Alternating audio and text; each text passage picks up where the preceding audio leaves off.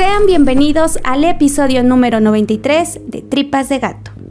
El metro de la Ciudad de México, además de servir como uno de los principales transportes públicos, alberga muchas leyendas e historias, algunas de ellas difíciles de creer. Pero por otro lado están aquellos sucesos que han sido captados por cámaras y que la gente ha denunciado. Tal es el caso de las desapariciones dentro del metro. Es aquí donde destaca la historia de una niña de la cual aún no se sabe si es real.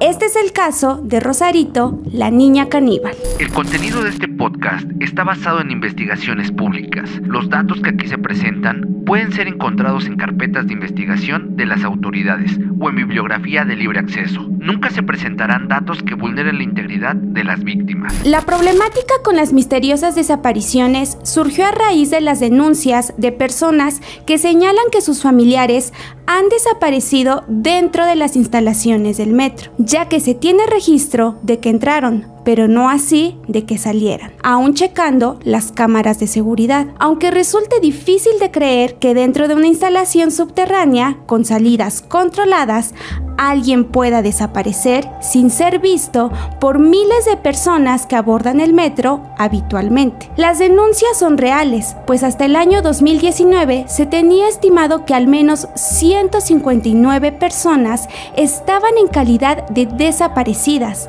teniendo como último lugar frecuentado el metro de la Ciudad de México. Por esta razón, comenzaron a nombrar a este suceso el Triángulo de las Bermudas del metro. En búsqueda de respuestas ante tales desapariciones, comenzaron a surgir posibles teorías sobre lo que pasa en el metro, y estas van desde lo paranormal hasta lo conspirativo. Algunas de ellas son tráfico de personas, víctimas de algún asesino serial, puertas secretas dentro de las instalaciones, sectas tomando a gente como víctima de rituales o reclutando a nuevos miembros o simplemente decidieron desaparecer cambiando su identidad dentro de algún vagón del metro para pasar desapercibidos.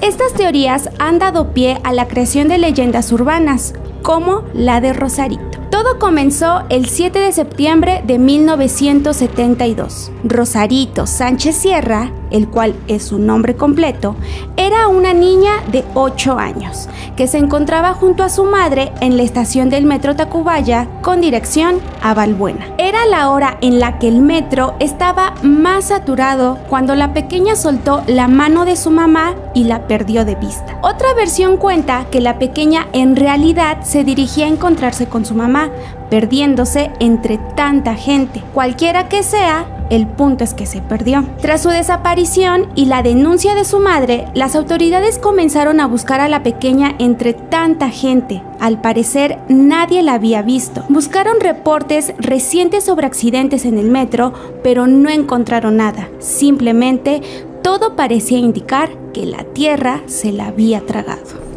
La madre de Rosarito insistió en que continuaran con la búsqueda, pero las autoridades seguían sin pistas.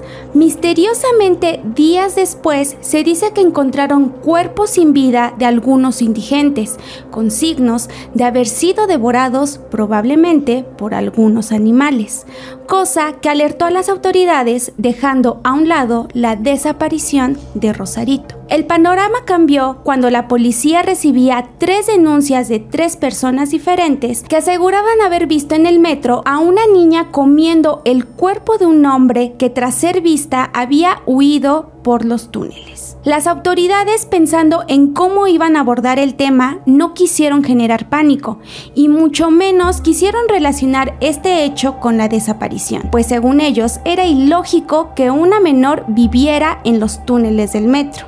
¿Acaso nunca iba a tener hambre, sed o miedo? Por su parte, la familia de Rosarito insistía en que ella podía estar en peligro y que si la gente decía que habían visto a una niña correr como si se escondiera de alguien, entonces podría tratarse de ella. Pasaron poco más de dos semanas y la policía volvió a inspeccionar las instalaciones y comenzó una nueva investigación ante el Ministerio Público, de la cual incluso hay un número de expediente, pero su existencia sigue estando en duda. Fue hasta el 22 de septiembre que el panorama cambiaba, cuando en medio de su búsqueda, dentro de las tuberías y entre espacios muy pequeños, encontraron a la menor con vida. Estaba rodeada de huesos que parecían ser humanos. Ante tal escena, supuestamente una de las declaraciones de un policía que estaba a cargo fue la siguiente. Descubrir qué había detrás de los casos reportados de cuerpos mutilados fue lo más difícil. Nunca nos imaginamos que se trataba de una niñita. Al principio todos pensamos que se trataba de perros por el tipo de heridas presentadas por las tres víctimas que se sumaron en total durante dos semanas de terror. La menor fue capturada e inmediatamente le hicieron exámenes para cerciorarse de que estuviera bien, tras dos semanas lejos de su familia. No tuvo huellas de violencia, pero lo único que presentó fue un trauma causado por la desesperación de quedarse en la oscuridad pasando hambre. Los especialistas dijeron que lo que hizo no había sido más que un método de supervivencia por querer comer algo.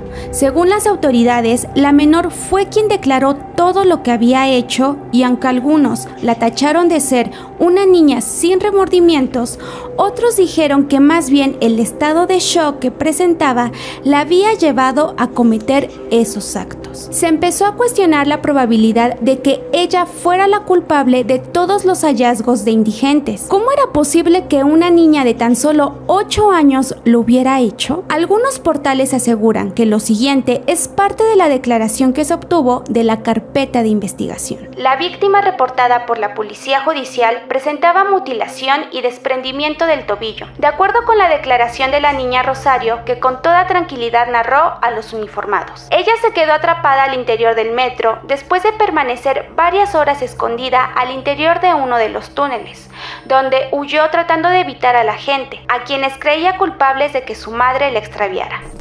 Esta declaración termina con el testimonio de cómo encontró a aquel indigente, y aquí una vez más la historia comienza a distorsionarse. Corrían rumores de que Rosarito era una niña caníbal que atacaba incluso fuera de las estaciones del metro, y que sus víctimas eran más de las que se pensaba. Pero esto nunca se comprobó. A pesar de ello, la noticia pasó desapercibida y concluyó en que la menor no iba a ser acusada de ningún delito, pues solo había actuado por inercia. Aún así, hubo gente que quería que fuera a prisión. Lo que sí indicó la autoridad fue que era necesario internarla para estudiar su comportamiento, por lo que la llevaron al Instituto Mexicano de Investigación Psiquiátrica. Y una vez más, la historia se distorsionó, pues hay quienes dicen que su familia no quiso saber más de la menor una vez internada, y lo que generó la opinión pública en la salud mental de Rosarito hizo que empeorara y nunca la dejara salir. Otros cuentan que su comportamiento sí era un peligro, al grado de haber acabado con una enfermera, pero para no generar controversia sobre todo con el instituto, el caso tuvo que quedar archivado. Y por último, existe la versión de que llevó una vida tranquila sin presentar conductas violentas hasta que murió en el año 2010. Es así como esta historia quedó en el olvido y muy poco se supo de ella, ya que todo parece indicar que por alguna razón no convenía que esto se supiera e inmediatamente se archivó el caso, sobre todo porque no querían evidenciar el nulo interés que la autoridad tenía en un principio por buscar a la menor hasta que hubo presión. Lo que sí es extraño es que hay gente que conoce esta historia meramente como una leyenda, pues no se tienen datos sobre la familia o registros de la clínica. Tal vez esto se deba a que cuando pasó todo, Rosarito era menor de edad y se buscaba preservar su integridad, pero aún así resulta difícil de creer que una noticia de tal magnitud pasara desapercibida. Real o mentira, esta leyenda se cuenta como una más de esas que pasan dentro del metro y de la cual nunca sabremos cuál fue la realidad. Este fue el caso de Rosarito, la niña caníbal. ¿Qué les pareció este caso? ¿Ya lo conocían? ¿Tienen otros datos? Ya saben, déjenlo en comentarios y nosotros los vamos a leer. Muchísimas gracias a todos los que nos han acompañado hasta el día de hoy y los que estuvieron presentes en toda esta época de Halloween, Día de Muertos. Con esto concluimos nuestro especial. Muchísimas gracias por todo su apoyo y quiero mandar saludo especial para Francisco Emanuel que se rifó con una ilustración de Fito para esta época de Día de Muertos. Gracias por esta imagen y pueden ir a checar todo su contenido para que vean los dibujos que hace. Están muy padres. Eh, gracias a todos los que nos escuchan en Facebook, en YouTube, en Spotify y nos están siguiendo en Instagram. Todas las redes aparecerán en la descripción y recuerden que aún tenemos merch de tripas de gato que la pueden ver en Facebook. Sin más que decir, yo soy Beth y recuerden que lo esencial es invisible a los ojos. Tripas de Gato es una producción de dientes de machete. Los podcasts son chidos, pero rifan más aquí.